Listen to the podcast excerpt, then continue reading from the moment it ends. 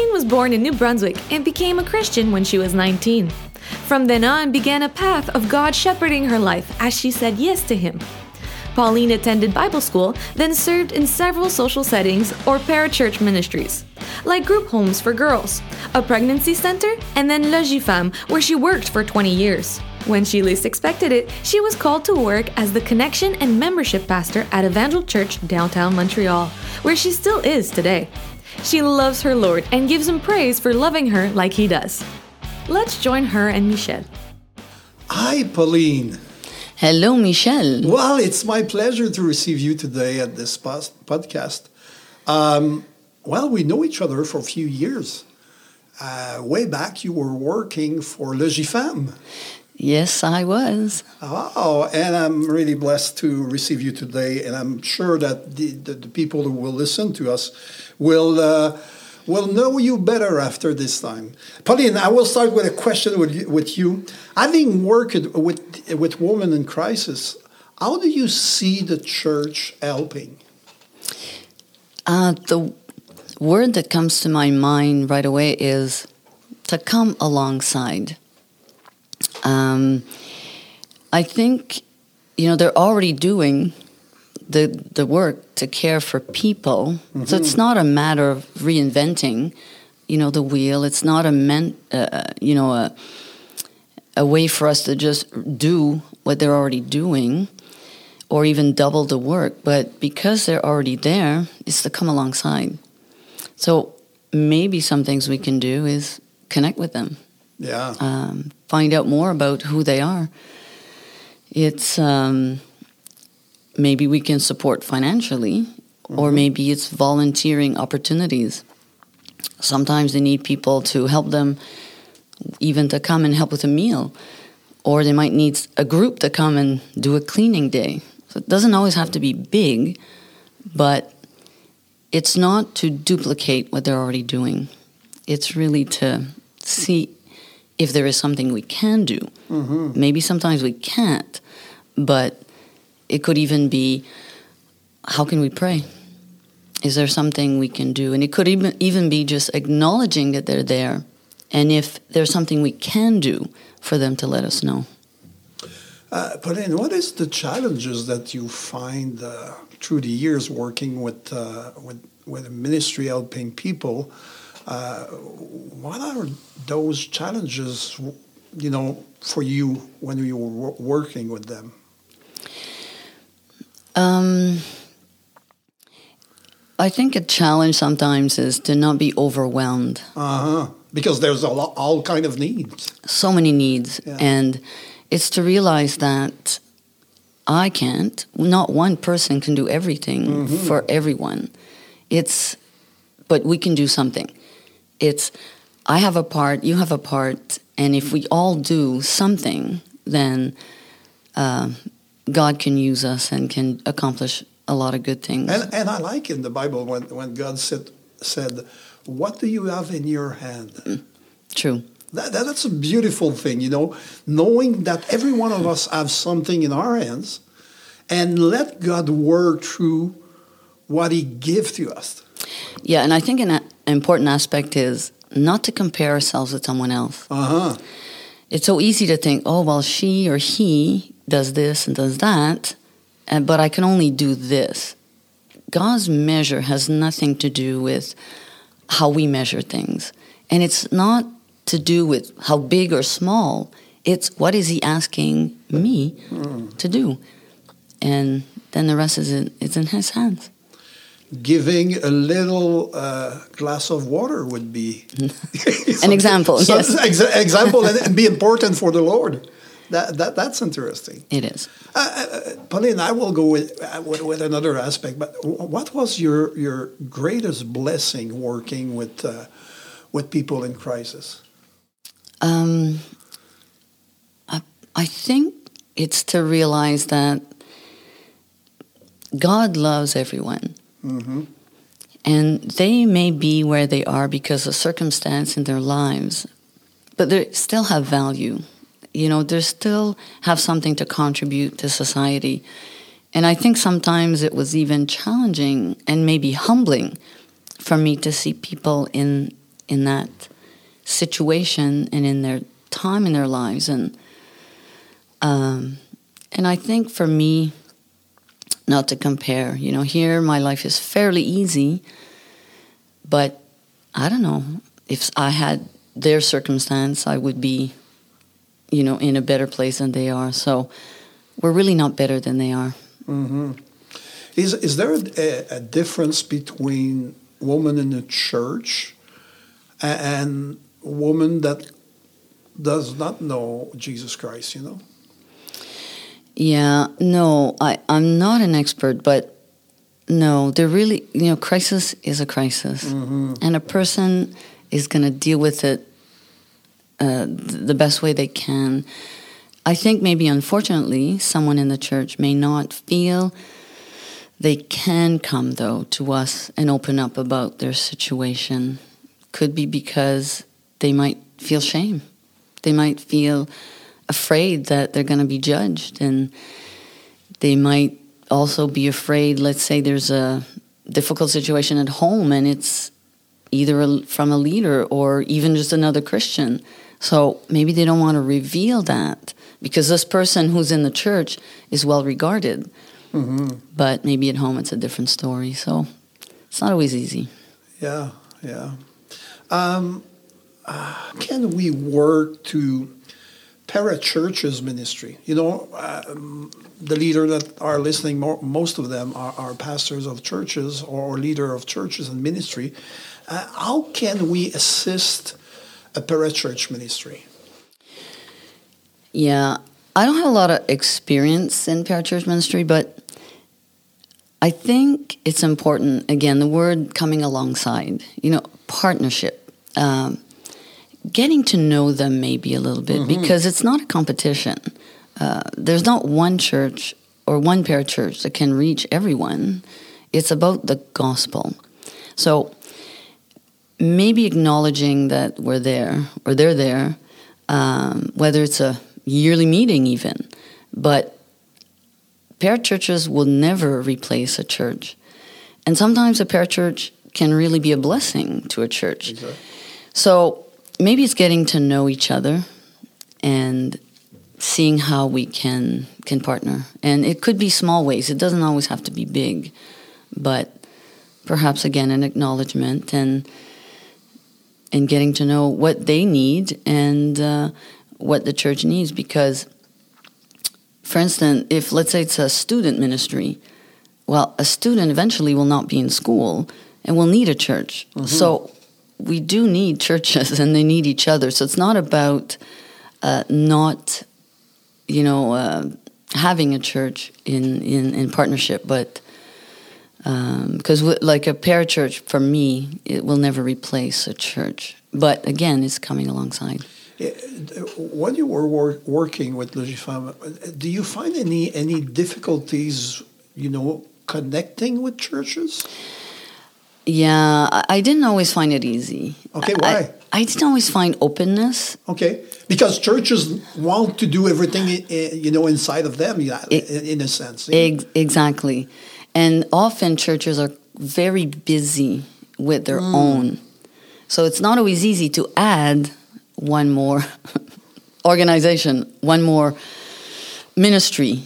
And so maybe this is could be part of a bigger conversation. And so how can we again come alongside and not to fear coming alongside? Cuz sometimes we don't need it doesn't need to be big.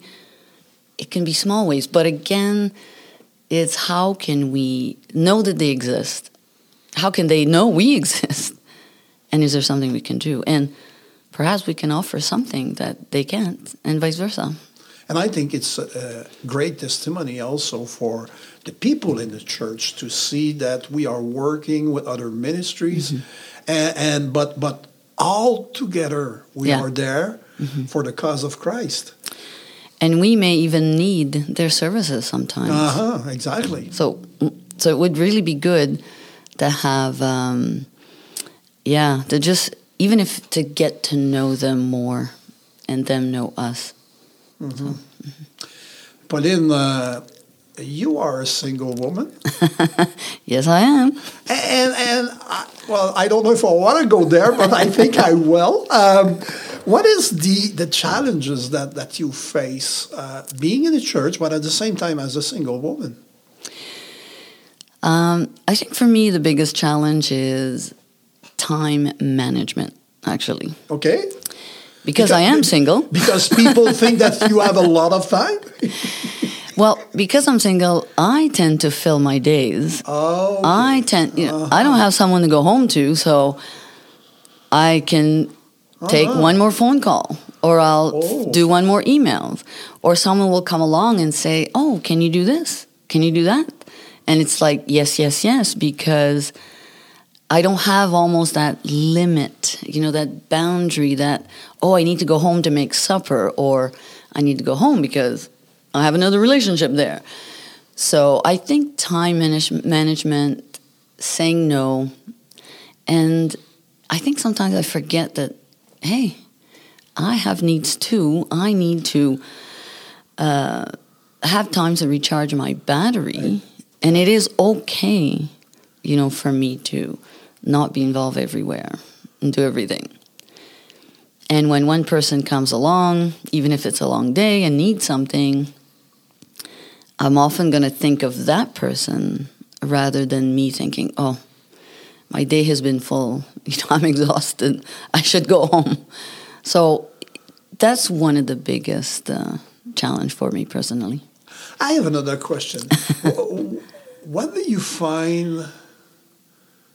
Yeah, you know, you work for Parachurch Ministry, and a few years ago, you became, uh, uh, you know, someone working within the church.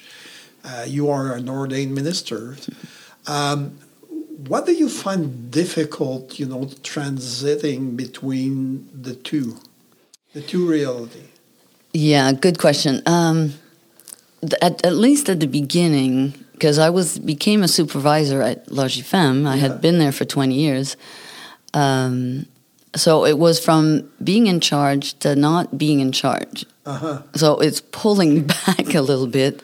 And I think at the beginning, I think I uh, was a little too anxious to do things or say things. And it's like, wait, no, no, it's no longer my responsibility. You know, I'm not, I mean, I'll be in charge of small ministry, like ministry aspects, but I, I'm not the boss, you know, I'm not in charge. So it was kind of changing my mindset and adapting to a new way of doing ministry.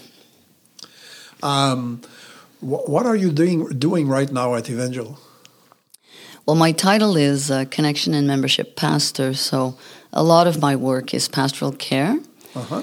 Um, you know, leading the prayer, the Zoom prayer meetings and uh, prayer support or uh, pastoral support to some people who you know need a listening ear and um, oversee the greeting team. Uh, you know, so a lot of the people aspect of uh, of church life. How, how do how, how, how as a church can we reach people who are alone in the church? Um, you know, recently I had a question to a couple of our uh, leaders of what we call the Young at Heart, which is the seniors ministry, I guess. And I asked uh, if they would be willing to make phone calls or do visits, especially to our seniors, because some of them are alone and some of them can no longer come to church. And, you know, we don't want them to be forgotten and um, it's important that they continue to connect. But I realize there's more than just seniors who live alone. There's a lot of people in our church who live alone, Exactly. Yeah. and I, I think there we need to encourage each other to do something. I'm a huge, I'm a big believer that small things can become huge when it's the right attitude and the right heart. Uh, maybe sometimes we're afraid to reach out because it might, you know, demand a lot of time. And, you know, maybe as leaders, we need to do better in encouraging people to get involved. And it could be something simple like, hey, chatting with someone who lives alone before leaving church on a Sunday. It could be once a month, inviting someone for lunch that who lives alone. So, and I think it's to for us to realize that when we go to church, we don't go just to be fed, and that's it. Mm. God wants to use us, and we need to reach out to each other. And maybe one more thought is it's not just about the pastor's job or role to do that, it's actually all of us, all believers. So, yeah, I think if I can encourage is for us to do something, a little something, and to be more mindful that people do live alone and we're relational being. We should be connecting more than we do. You know, sometimes when, I, when I'm visiting churches all across the province, I see that a lot of uh, work are done for the family. Mm-hmm. Uh, and and sometimes people who are alone are left a little bit, you know, uh, on the side. And I really appreciate what you are saying. Uh, you know, to connect with them, but at the same time realize help them help them to realize that uh, you know, being involved in, yes. in something in the church would be really, really interesting for them, and they will grow uh, yeah. out of it. Yeah, exactly. Yeah, there's really two sides. It's it's not just about going and people feeding me or going and people reach me. It's about me reaching someone as well. Mm. Yeah.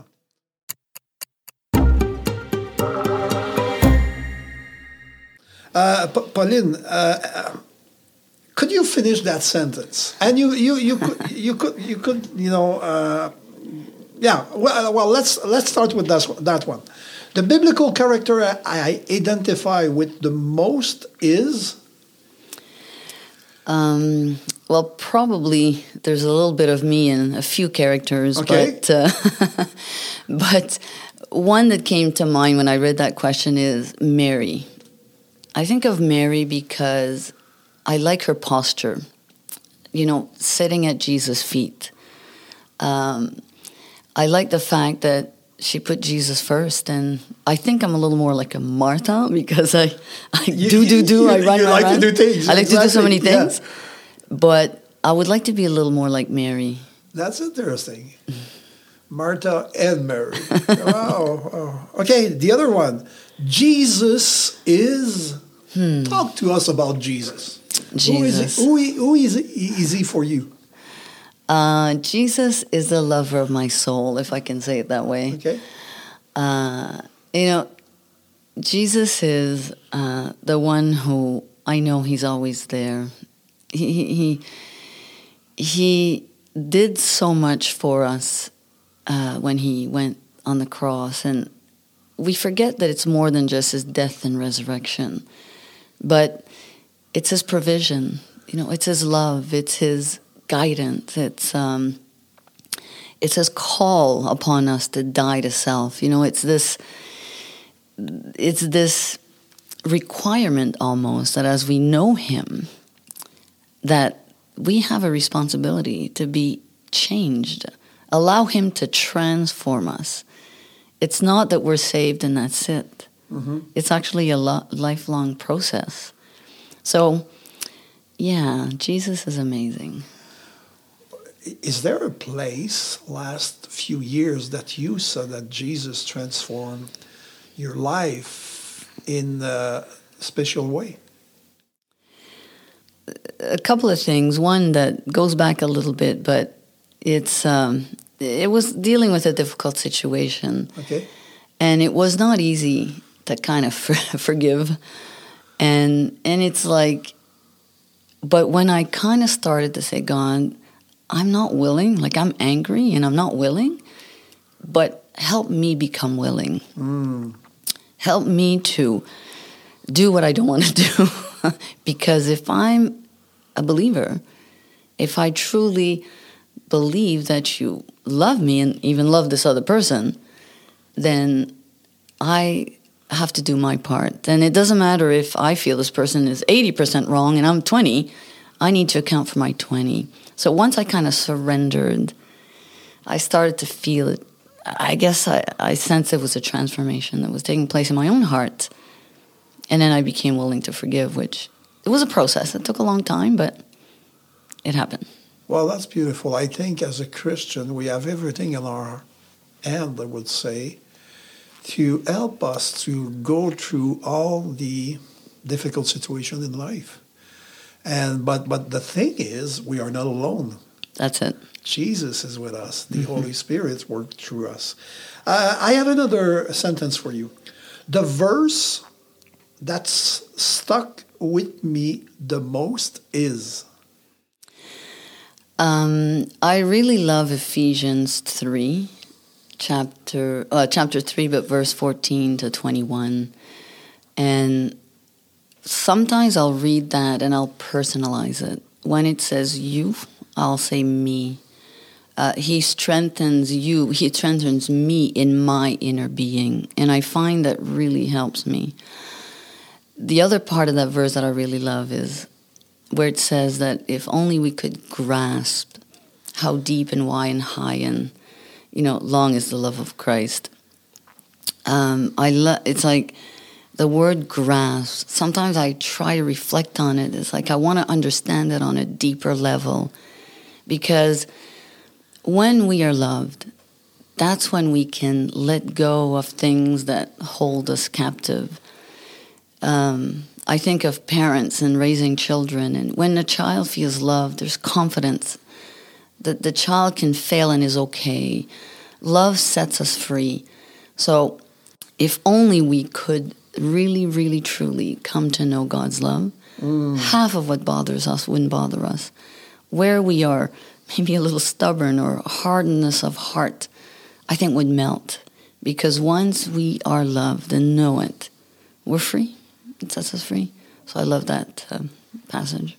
Well, Pauline, I, I think I will ask you another question. you know, you went to EPBC a few years ago, doing ministry with a parachurch, uh, working within the church. What would you say to a young woman who, who is, who, you know, who feel the call of God, and what would you say to encourage her or them? Go for it. Um, go for it and trust. Just trust God. If God has placed a call on your life, whether you're a man or a woman or yeah. young person, an old person, it's about God, and we forget that often. Uh, so just pursue because God is going to open the doors at the right times. He'll guide you where you need it. He'll provide in ways that you can't imagine. So go for it, trust, and and don't compare yourself from someone else. Mm-hmm. God wants to use you for who you are. And I'll add this thought that just comes to mind now is, you know, sometimes we feel that we're in ministry, we have to be public. We don't always need to be public. Mm. Ministry is just doing what God is calling us to do. And we don't always need to feel we need an audience because we already have, because we have God. Mm. So, what we, sometimes I feel, oh, if only I have, if I could sing, or if I was in public, you know, oh, God could use me more. No, the measure, God doesn't compare us with anyone else when He measures us. He measures us for who we are and what we called us to do. Wow, wow, I like it. Is there a time in your life where you doubt about the calling of God on your life? Many times. I never even wanted to go to Bible school. I mean, I was seriously. Oh, I was young. I come from New Brunswick, so uh-huh. uh, I was extremely shy, believe it or not. Uh, I felt really incompetent and lacked confidence, and I had never been to an English school, so it would be too long for me to tell you my whole story now. But I never wanted to go, but God persisted, and then I did go. And then even in jobs or work, different areas of my life, I I was afraid or doubted, but he made it clear, and that was often my prayer God, I need to know that I know this is from you. Mm. Make it clear, and then I'm all in. But unless I know it's from you, I won't go.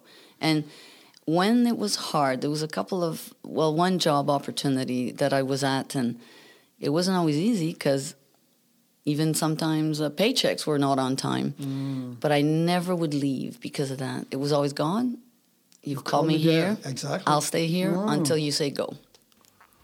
Wow. Paulina, uh, thanks again for being with us you know, today. Uh, I think uh, what you share are valuable. Uh, I was blessed the way you you see ministry in this, the way you see our, our place in, in the ministry. Well, thanks a lot. It was uh, a blessing to uh, hear you today. Thank you. Happy to be here. Thank you for being with us. We pray that these pearls bear fruit in your lives.